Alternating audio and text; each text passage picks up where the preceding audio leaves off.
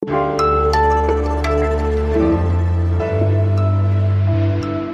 Morgen am Donnerstag, den 29. Juli. Sie hören Was jetzt, den Nachrichtenpodcast von Zeit Online.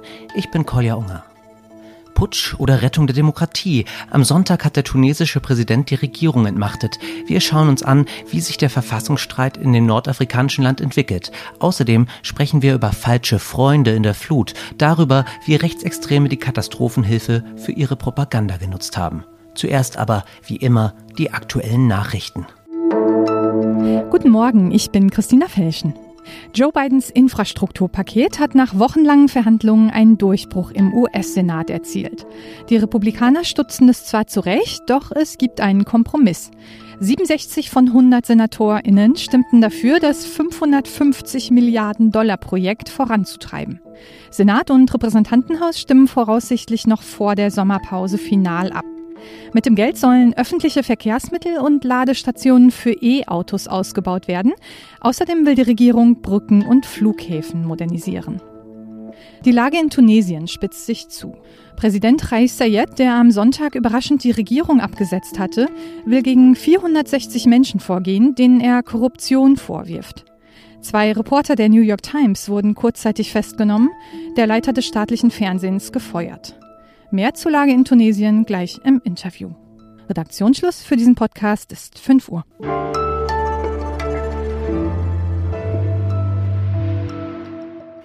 Nach der Flutkatastrophe in NRW und Rheinland-Pfalz kamen nicht nur viele Spenden zusammen, auch ehrenamtliche HelferInnen aus dem ganzen Land machten sich auf den Weg, um Keller auszupumpen und Essen zu verteilen. Dass die meisten Parteien im Wahlkampf versuchen würden, auch politisches Kapital aus der Situation zu schlagen, das war abzusehen. Aber dass sich nicht nur demokratische Parteien in der Krise inszenieren, sondern auch Rechtsextreme, das ist meinem Kollegen Hendrik Merker aufgefallen. Hendrik, wann hast du denn zum ersten Mal gemerkt, Obacht, hier ist rechte Propaganda am Werk? Also speziell in Bezug auf die Gebiete in Rheinland-Pfalz konnte man das sehr, sehr gut und frühzeitig auf Telegram, also diesem Messenger-Dienst, wahrnehmen. Da gab es relativ viele Gruppen, in denen das gleich kommuniziert wurde, ja, wir fahren jetzt dorthin und wir unterstützen unsere Volksgenossen. Da, da gab es Gruppen von NPD über Holocaust-Leugner bis hin zu rechten Veteranen, die eher zur Querdenkenszene gehören, die da relativ schnell mobilisiert haben. Okay, die haben mobilisiert, sagst du. Sie sind dann ja aber auch dahin gefahren. Du warst auch dort. Wie haben sich denn diese Akteure aus der rechten Szene vor Ort inszeniert? Also die Gruppen haben dann vor Ort versucht, eigene Hilfsstrukturen aufzubauen und damit dann natürlich auch den professionellen Helfern Steine in den Weg gelegt wurden. Inwiefern? Dass sie dann damit propagieren konnten, der Staat würde nichts tun und sie seien die eigentlichen Helfer. Und damit konnten sie dann auch auf die professionellen Helfer eine gewisse Wut schüren. Das THW zum Beispiel, die haben das auch öffentlich gemacht dann, als es eine gewisse Intensität erreicht hatte, als dann nämlich sogar deren Einsatzkräfte attackiert wurden von Leuten vor Ort. Okay, also in welche Richtung ging denn dann die Propaganda im Nachhinein? Also war das dann nur gegen die staatlichen Hilfsstrukturen oder ging das auch noch gegen andere, wie zum Beispiel Migranten? MigrantInnen oder gegen wen richtete sich das? Also ich sag mal so, die Propaganda, die richtete sich gegen alles, was Feindbild ist. Also sowohl gegen Migranten, da wurde dann teilweise in den Gruppen verbreitet, dass die Flut ähm, Hilfe beziehungsweise generell Flutschutz zurückgefahren worden sei wegen der Flüchtlingskrise. Sowas ging rum. Es wurde Hass auf Journalisten ganz aktiv geschürt. Äh, aus einer Gruppe, wo es eigentlich nur um Katastrophenschutz ging, nehme ich an. Ne? Ja, vordergründig, sage ich mal. Also hintergründig, auch von den Leuten, die diese Gruppe betrieben haben, ging es um politische Propaganda tatsächlich. Also in der Gruppe wurde dann auch massiv gegen die Regierung gehetzt. Das ist vielleicht auch ein gutes Beispiel, um das mal zu illustrieren. Also die, die Gruppe nannte sich Aweiler in Not. Und dort in dieser Gruppe wurden dann natürlich auch Falschmeldungen verbreitet. Also zum Beispiel Dämme würden brechen oder die Flut sei inszeniert von der Regierung und sei verbunden mit einem geplanten Völkermord an den Menschen, die in der Region leben. Also wirklich solche haarsträubenden Behauptungen. Okay, das klingt alles ja mehr oder weniger staatszersetzend bis rassistisch und auch Fake News sind darunter. Äh, ich frage mich dennoch, ob in so einer Krisensituation es vielleicht neben dieser Propaganda nicht trotzdem auch helfen kann, wenn dann mal jemand von denen die Schaufel in die Hand nimmt? Oder würdest du sagen, nee, einfach bitte keine Hilfe von Rechtsextremen annehmen? Naja, der Unterschied ist ja, ob man eine Schaufel in die Hand nimmt und Leuten hilft oder ob man eine Schaufel in die Hand nimmt, um sich hinterher auf Social Media zu produzieren.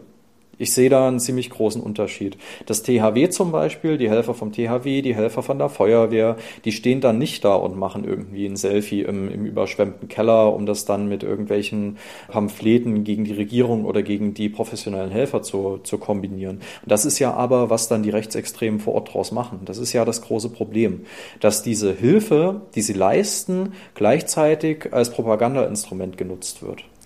Danke, Henrik, dass du uns das nochmal ein bisschen aufgeschlüsselt hast. Ja, sehr gern. Danke fürs Gespräch. Henrik hat in seinem Artikel noch mehr Beispiele für rechte Propagandaaktionen gefunden, die als Fluthilfen daherkommen. Den Link finden Sie in den Show Notes.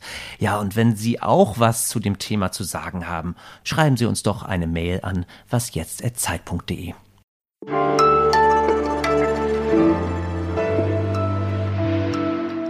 Und sonst so? Anfang der Woche dürften sich einige Badegäste in Florida gewundert haben, denn am Strand tauchte ein unbekanntes Schwimmobjekt auf. Ein etwa zwei Meter hohes Hamsterrad mit Schwimmflossenrädern und roten Luftblasen an den Seiten. Mittendrin steckte aber kein Riesenhamster, sondern der Sportaktivist Reza Baluchi. Andere inspirieren und Geld für humanitäre Zwecke sammeln. Das motiviere ihn. Eigentlich wollte Bellucci über 1600 Kilometer an der US-Westküste Richtung Norden bis nach New York zurücklegen. Das hat dann aber doch nicht so richtig geklappt. Die Küstenwache rettete den Wasserläufer nämlich 35 Kilometer südlich von seinem Startpunkt in St. Augustine, Florida. Es war sein dritter gescheiterter Versuch, eine große Strecke in dem selbstgebauten Gefährt zurückzulegen und auch die dritte kostspielige Rettung seitens der amerikanischen Küstenwache.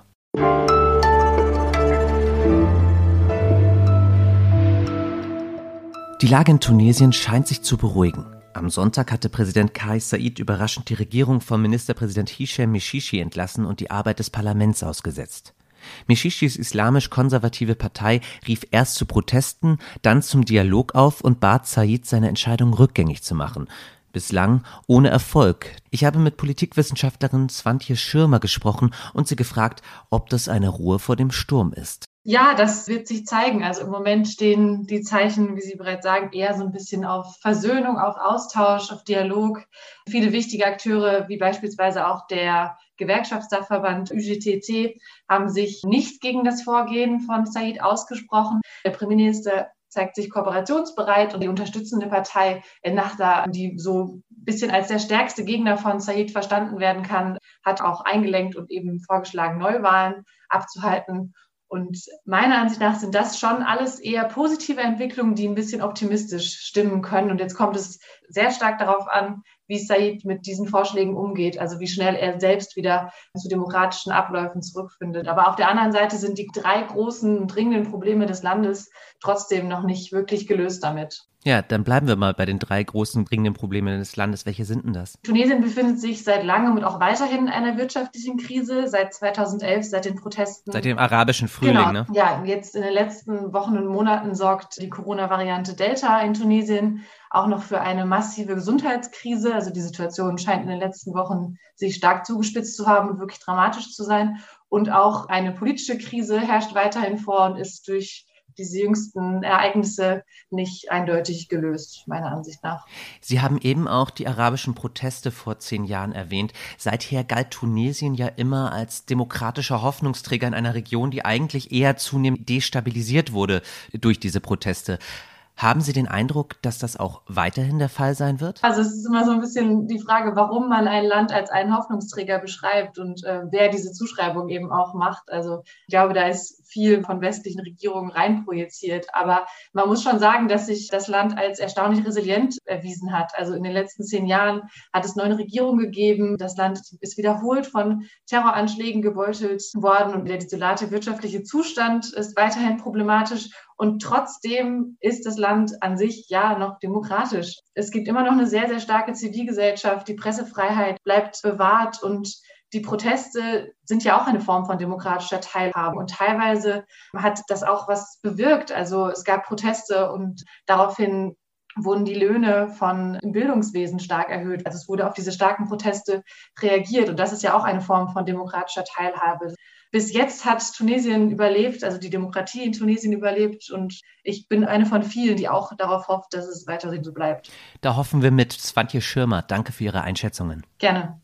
Kurz nach der Aufzeichnung gestern hat Präsident Said allerdings eher weiter auf Konfrontationskurs gehalten und die tunesische Justiz hat begonnen, gegen die islamisch-konservative Ennahda-Partei sowie die ihr nahestehende Partei Kalb Tunis zu ermitteln.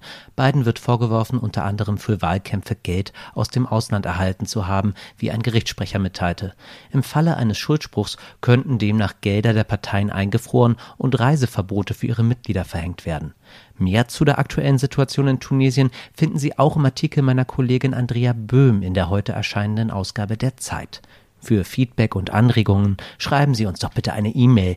Ich sage nochmal die Adresse wasjetzt@zeit.de. Ich bin Kolja Unger und wünsche einen schönen Tag.